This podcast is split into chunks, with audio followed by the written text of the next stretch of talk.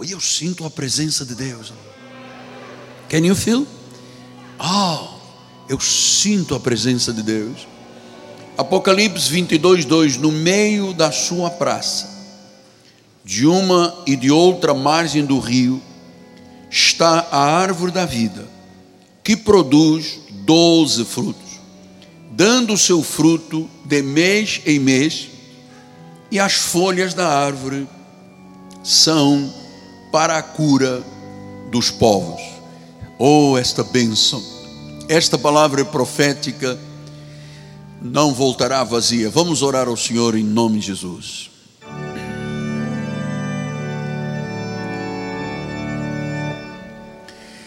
Senhor Jesus Cristo,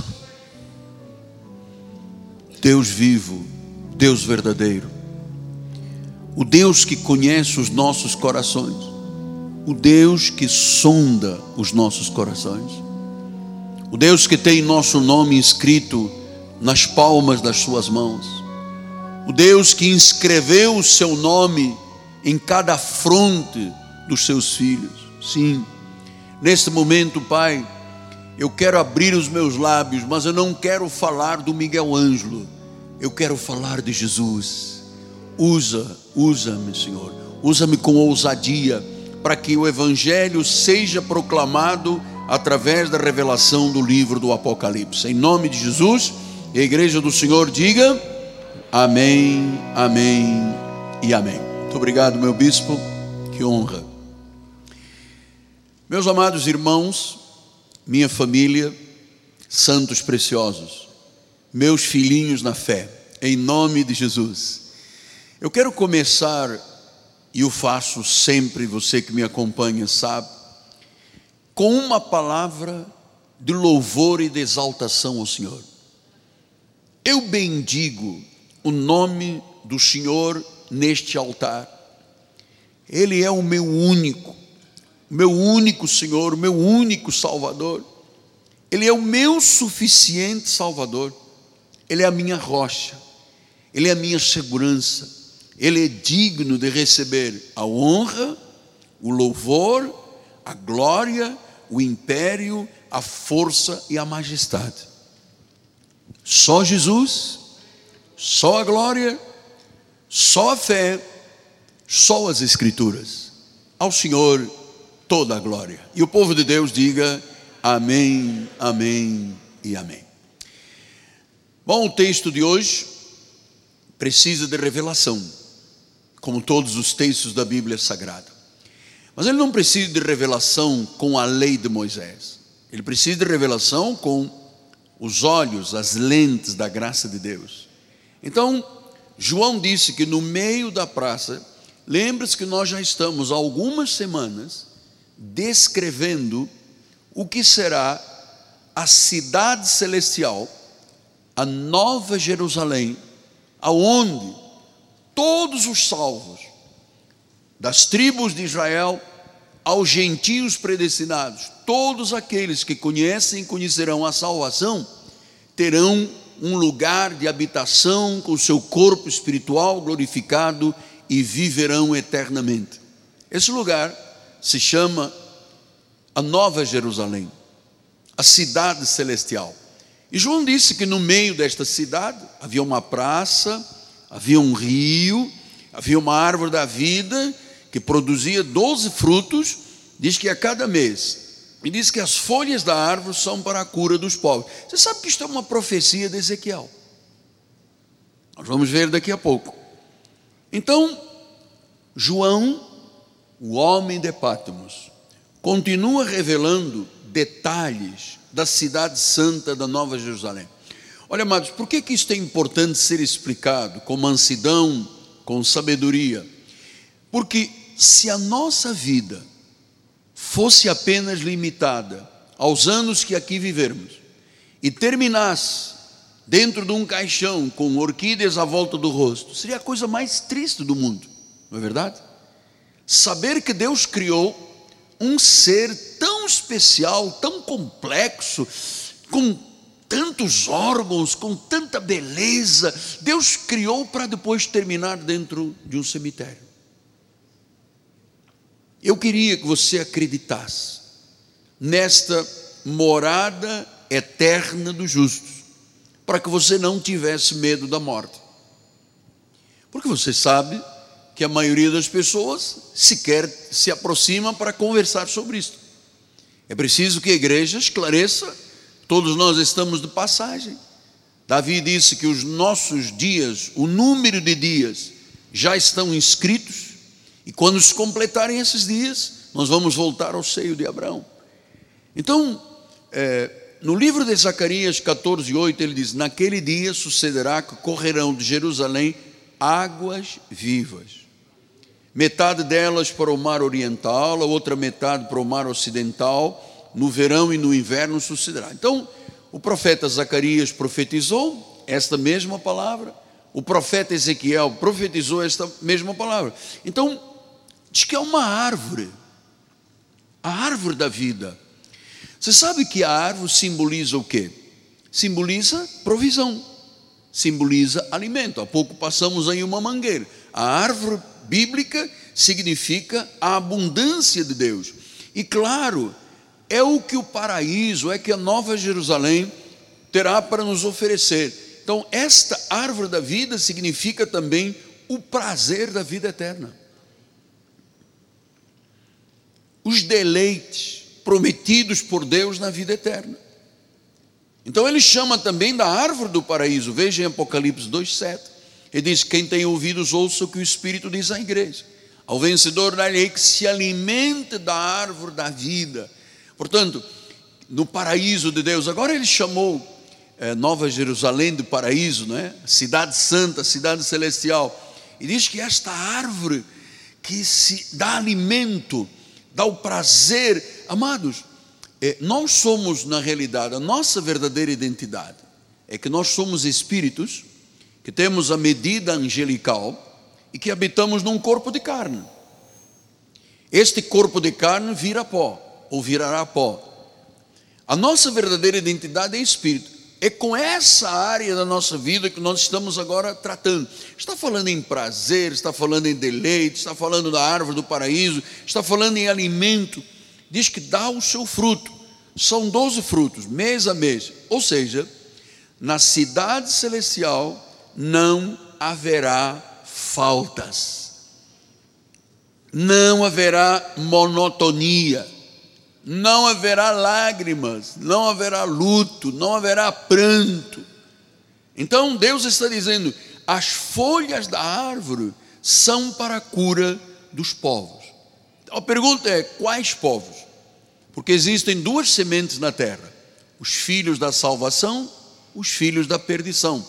Existem as ovelhas, existem os lobos e os cabritos. A minha pergunta é: Deus criou um lobo e ele pode torná-lo num cabrito? Não. Deus criou lobo, Deus criou cabrito, Deus criou ovelha. Pastor, pode uma ovelha se tornar um lobo? Não. Deus não se equivocou em nada. Ele fez a ovelha para a salvação, e diz a Bíblia Sagrada que ele fez o lobo para a perdição. O justo continuará sendo justo, o perverso continuará sendo perverso. Estas são as duas sementes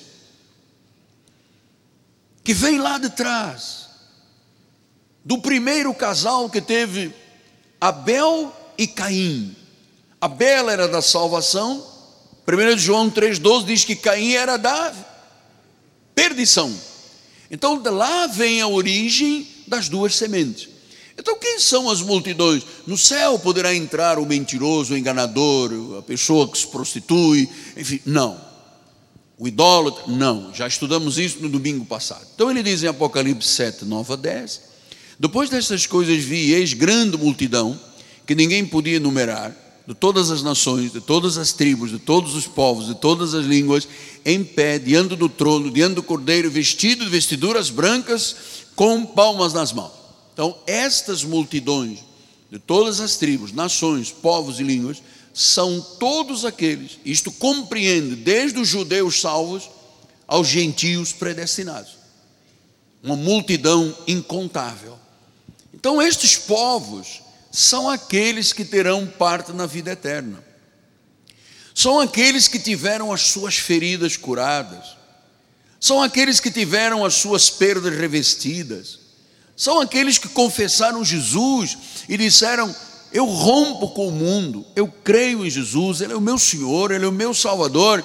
São essas pessoas que são plenos de imortalidade. Eu me recordo, há muitos anos atrás, quando eu fui recebido na Academia Evangélica de Letras do Brasil, eu sou acadêmico, e, bom, você sabe, tem mais de 170 livros escritos, então. Eu me recordo que o presidente me recebeu na academia e disse: Agora o Miguel Ângelo é imortal, porque quem pertence à academia é chamado de imortal. E quando eu fui fazer o meu discurso, eu disse: Não, eu não sou imortal porque eu estou entrando na academia. Então serei duas vezes. Eu sou imortal porque eu sou salvo. Então, Cristo é a fonte da vida. Cristo é o Senhor. Então você veja, isto é uma profecia de dois profetas, Zacarias e Ezequiel. Vamos agora ver a profecia de Ezequiel, a mesma coisa. Junto ao rio, a ribanceira, de um e do outro lado, nascerá toda a sorte de árvore que dá fruto para se comer, não fenecerá a folha, não faltará o seu fruto, nos seus meses, né, todos os meses, produzirá novos frutos, porque as suas águas saem da onde? Do santuário. E o seu fruto será de alimento e a sua folha de remédio. Portanto, meus amados, nós estamos diante de uma profecia que Deus anunciou lá com Ezequiel, 500 anos antes de Cristo, com os profetas, com Zacarias, 400 anos antes de Cristo. Portanto, a Bíblia tem que se casar. Não pode haver contradição na Bíblia. A Bíblia explica a Bíblia. Por isso, nós pegamos um versículo do Apocalipse e vamos juntar os ensinamentos proféticos para você ver que isto é uma sequência verdadeira. Isso não é ah, uma utopia, isto é verdade. Então, vamos voltar lá. Apocalipse 22 diz que há uma praça, há uma margem do rio, há uma árvore que produz doze frutos. Então a minha pergunta é: por que, que a árvore não produz 14 frutos? Por que, que a árvore não produz 11 frutos? Então, esses 12 frutos têm a ver com o quê? Eu já expliquei aqui várias vezes que esse número 12 é algo completo. Então, por exemplo, temos os 12 meses do ano, as 12 portas da Cidade Santa, as 12 árvores, os 12 alicerces, as 12 pedras que Josué tirou do Rio Jordão, as 12 tribos de Israel, ah, os doze apóstolos, os doze côvados, doze mil estádios. Então Deus está falando na realidade de uma nova criação. De uma nova criação. Este doze mostra a perfeição de Deus, mostra a plenitude de Deus, mostra o novo de Deus, mostra uma nova criação. Então, por que esta multidão é uma nova criação? Porque, amados, Deus estabeleceu o Éden, colocou lá Adão e Eva, e ele diariamente vinha e falava com Adão e Eva, especialmente com Adão no início. E você sabe que algo aconteceu muito dramático na criação. É, os historiadores dizem que este jardim do Éden, se fosse possível localizar na terra, vocês sabem que país seria no Iraque? Ali havia um jardim com um rio. Então, ah, tudo que Deus estabeleceu, o domínio, o controle da vida, a autoridade, o poder que Deus deu ao homem, no jardim do Éden houve uma crise profunda e um rompimento do homem com Deus a serpente, a mais sagaz dos répteis, que era ali uma encarnação de Satanás, foi na veia jugular de Eva. Você sabe por que eu uso essa expressão veia jugular? Se você já viu um filme de animais, você sabe, o leão não mata a sua presa, os animais não matam as suas presas dando mordida nas pernas. Ele vai aonde? Na jugular. Porque a jugular é muito calibrosa, qualquer pessoa, ah, na carótida, como tem várias artérias juntas, a pessoa se cortar, muitas vezes se salva, mas no jugular não. É uma veia muito calibrosa. Em dois, três minutos um animal morre, em dois, três minutos um ser humano morre. Então, qual é o exponencial da criação? O ser humano. Onde o diabo foi? Na jugular do ser humano. Ele enganou Eva, ele fez Eva pecar, e aí começou um rompimento nas relações entre Deus e o homem. Vamos ver isso em Gênesis 3, 16 e 17. E a mulher diz: Eu vou multiplicar sobre modo os sofrimentos da tua gravidez, no meio de dores darás à luz os filhos, o teu desejo será para o teu marido e ele te governará. Versículo 17. E Adão disse: Visto que atendestes à voz da tua mulher, comeste da árvore que ordenara que não comesses, maldita é a terra por tua causa. Em fadigas obterás dela o sustento durante os dias da tua vida. Então você percebe aqui que Deus ficou tão irado com a traição de Adão e Eva, que você sabe, as pessoas podem optar ou por Deus ou pelo diabo. É, Deus disse: Você tem direito a comer todas as árvores de todas as árvores do paraíso, mas tem aqui uma árvore que você não pode tocar. Não coma desse fruto. Se você comer, você morrerá. Então veio a serpente naquilo que Deus fez, a principal obra de arte, o masterpiece de Deus, o homem a mulher. Então veio lá a serpente na jugular, para destruir a obra perfeita de Deus. Então, diz que a mulher passou a sofrer, o homem passou a sofrer, ter que trabalhar, ter que sofrer, e disse que ele amaldiçoou a terra. Naquele momento, maldição significa o que, apóstolo? Ausência de Deus significa a perda, significa a falta, significa a pobreza, significa a miséria. A Bíblia diz que Deus nos resgatou dessa maldição da lei. Então, algo que precisava de ser restaurado, que era o que Deus tinha de relações com o homem no jardim do Éden. Por isso eu acredito que a Nova Jerusalém é uma figura do Éden restaurado. Eu venho mais, a igreja é a restauração desse Éden que precisava de ser restaurado. O que Adão e Eva perderam, Deus restaura. Diz o versículo de número 22 a 24: Então disse o Senhor Deus: Eis que o homem se tornou como um de nós, conhecedor do bem e do mal. Assim, que não estenda a mão e não tome também da árvore da vida e come e vive eternamente.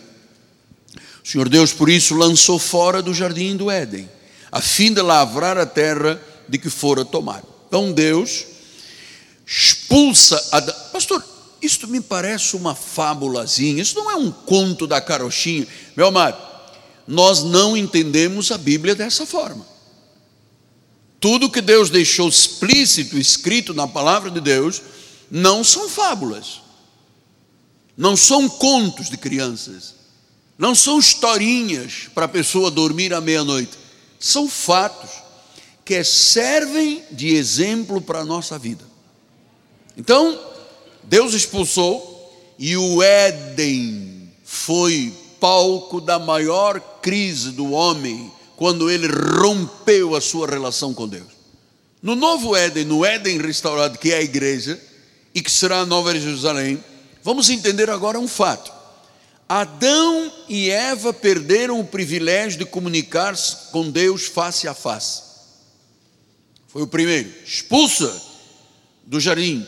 Então perderam esse privilégio.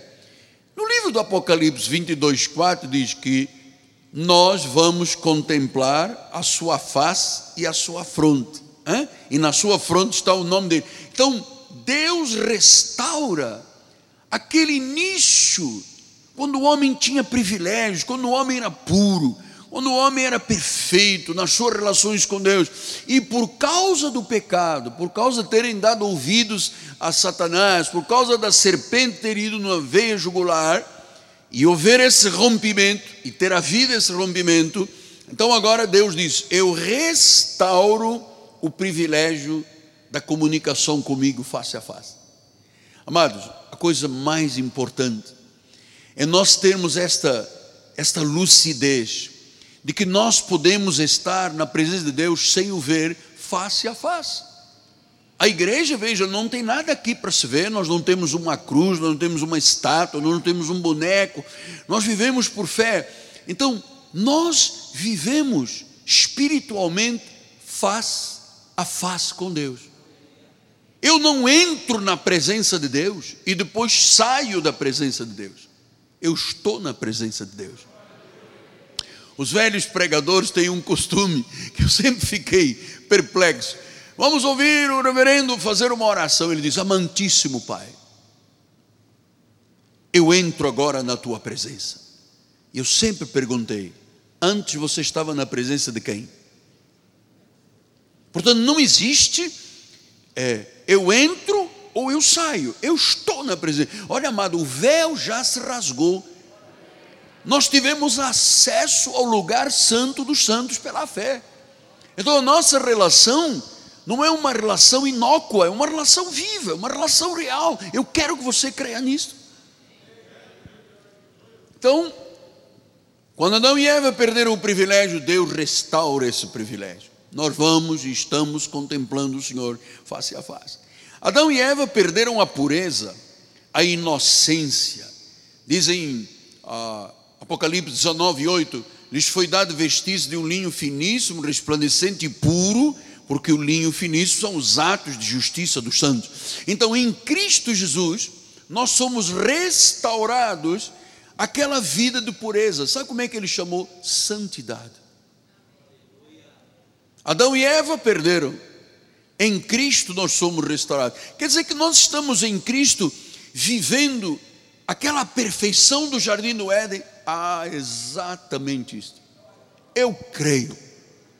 Eu acredito. E esta esta vida de pureza e de santificação, que são os atos de justiça dos santos, perpetuará, perpetuar-se-á em nossa vida na Nova Jerusalém. Adão e Eva perderam o seu lar no Éden, foram expulsos. Você sabe que os santos, nós também andamos neste mundo, todos nós temos uma história, alguns pesada. Estávamos aí nesse mundão, presos nas garras de Satanás, sem luz, nas trevas. E você sabe, é, Adão e Eva perderam o lar, foram expulsos. Em Cristo Jesus, nós somos reintegrados nesse lar celestial que começa com a igreja. Por isso a igreja não é um lugar que se vai, é um lugar que se pertence. Entende, mãezinha? É um lugar que se pertence, é um lugar de raízes, é um lugar de vida. Amado, eu preciso de igreja como eu preciso de oxigênio. Eu não seria capaz de dizer agora eu vou aposentar-me e nunca mais volto à igreja. Eu teria morrido já. Igreja é minha vida, igreja é a sua vida. É aqui que Deus fala, é aqui que Deus se manifesta, é aqui que Deus cura, é aqui que Deus regenera, é aqui que Deus restabelece valores, é aqui que Deus reintegra a pessoa ao seu corpo santo, a noiva, o corpo de Cristo. Então o Éden foi restaurado. Agora o Éden, é, que era o céu em miniatura, na realidade era um jardim, em Cristo na igreja, passamos a viver exatamente esse lar, essa santidade, somos reintegrados por Cristo, tirados da morte para a vida, e tudo isto preconiza o quê? O que será a vida na eternidade na Nova Jerusalém. Quarto lugar, Adão e Eva perderam e não puderam mais comer da árvore da vida. O Senhor disse: Agora não vão comer da árvore da vida, senão vocês vão ser iguais a mim. Então expulsou.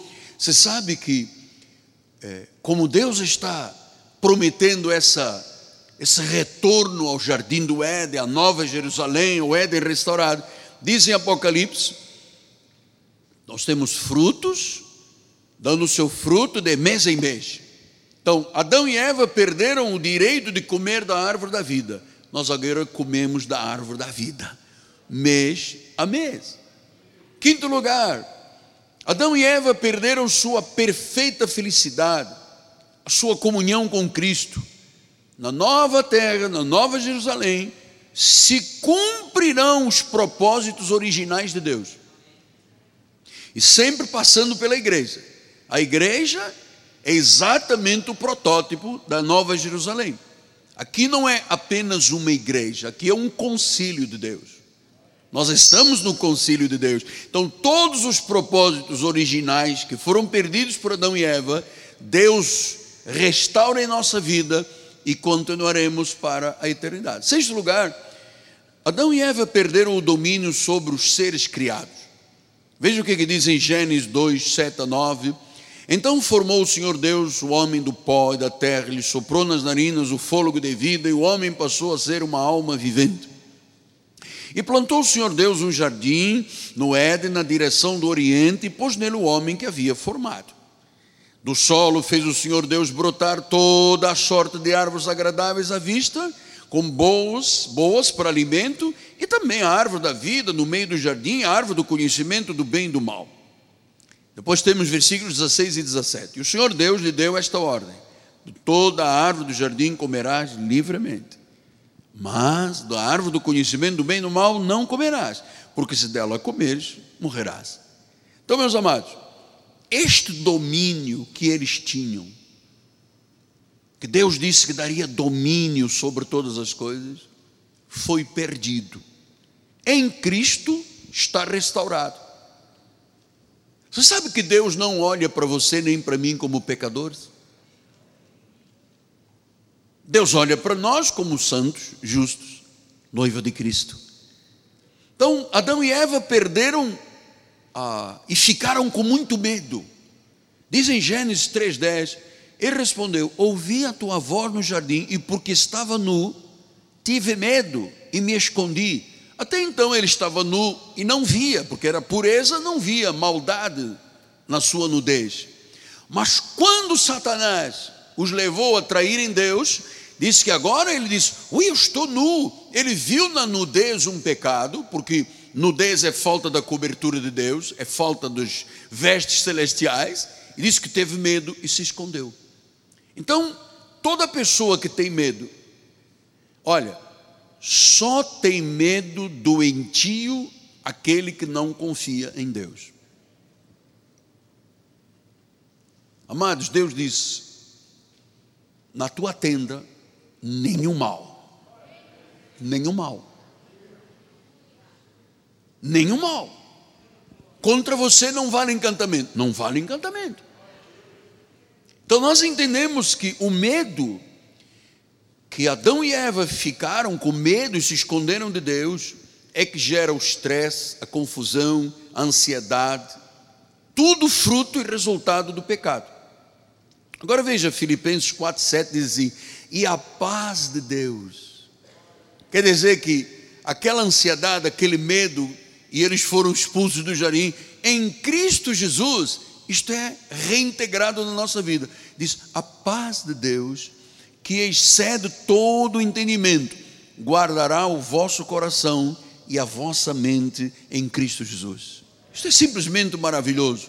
Isaías 26, 13 e 4, ele diz: Tu, Senhor, conservarás em perfeita paz aquele cujo propósito é firme, porque ele confia em ti. Perfeita paz.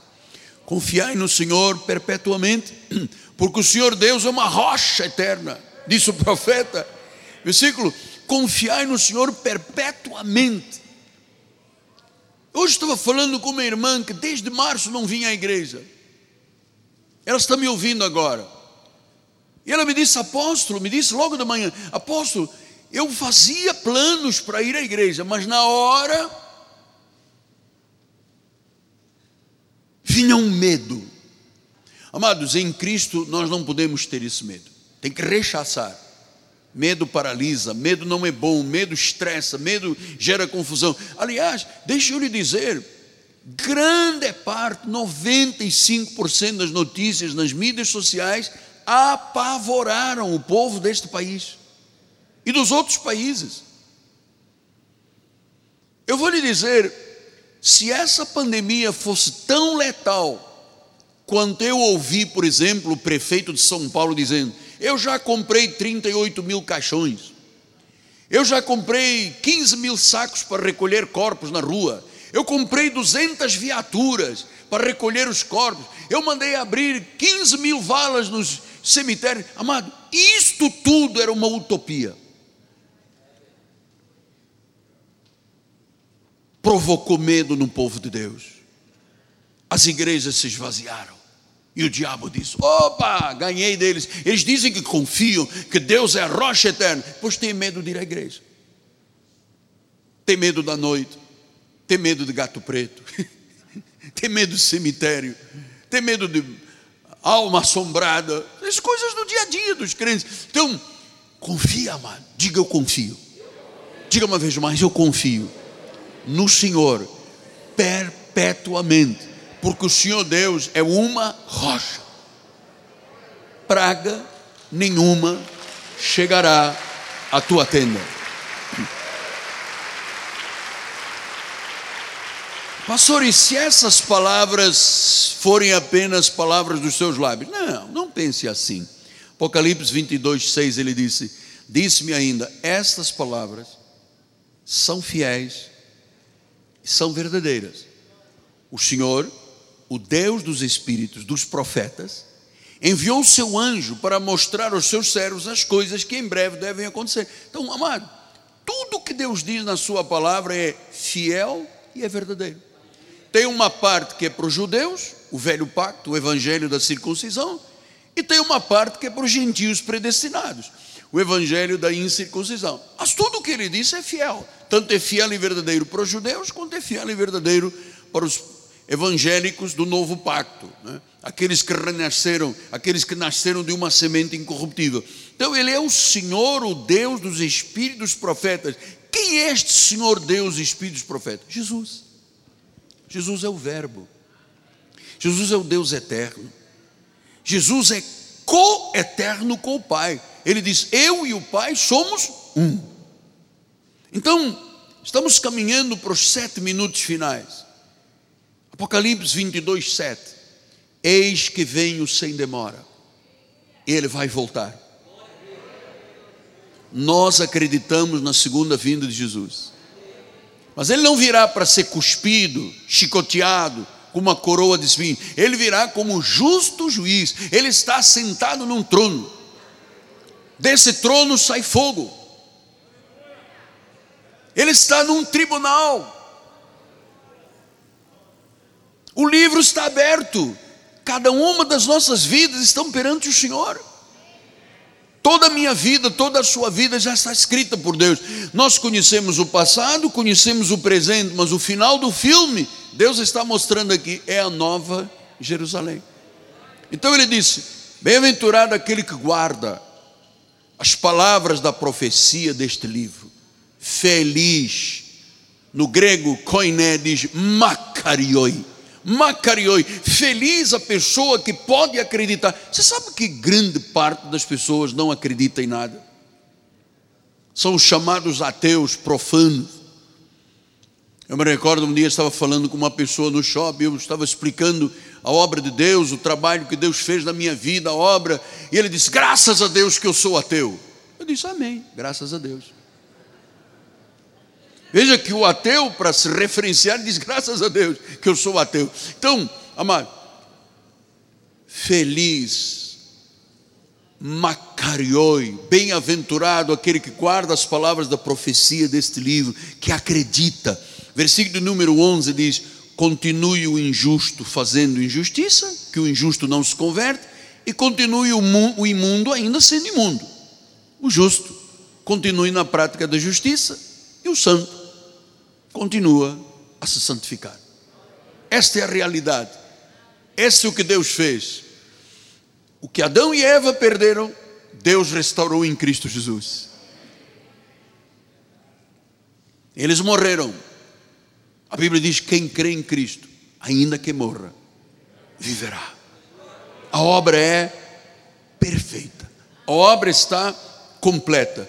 E eu vou lhe dizer nesse minuto final: este é um convite que eu, como pastor deste ministério, tenho que fazer publicamente, sem me envergonhar do Evangelho, sem constrangimento, eu continuo convidando você para receber Jesus como o Senhor, se ainda não o fez, para confessar Jesus Cristo, para dizer: Jesus, eu te recebo, eu te confesso, não é eu te aceito, eu te recebo, eu te confesso, tu és o meu Senhor, tu és o meu redentor, eu creio que tu morreste, eu creio que tu ressuscitaste, eu sou salvo. Não saia deste lugar sem este reencontro com o teu Criador.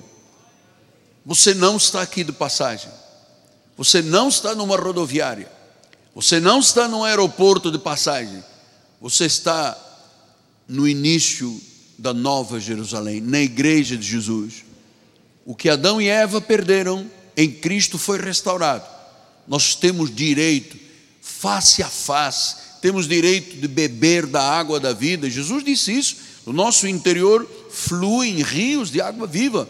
Nós temos o direito à provisão de Deus, nós temos direito à bênção de Abraão. Então, tudo que Adão e Eva perderam está restaurado em Cristo. E em Cristo continuará na vida eterna. Eu termino com João 1,12. Olha que bênção de Deus.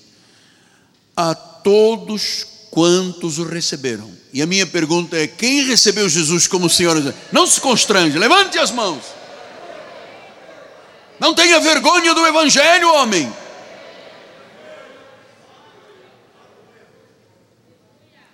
A todos quantos o receberam, Deus deu-lhes o poder de serem feitos filhos de Deus, a saber, aos que creem no seu nome. Aos que creem no seu nome. Aos que creem no seu nome. Aos que creem no seu nome. Aos que creem no seu nome.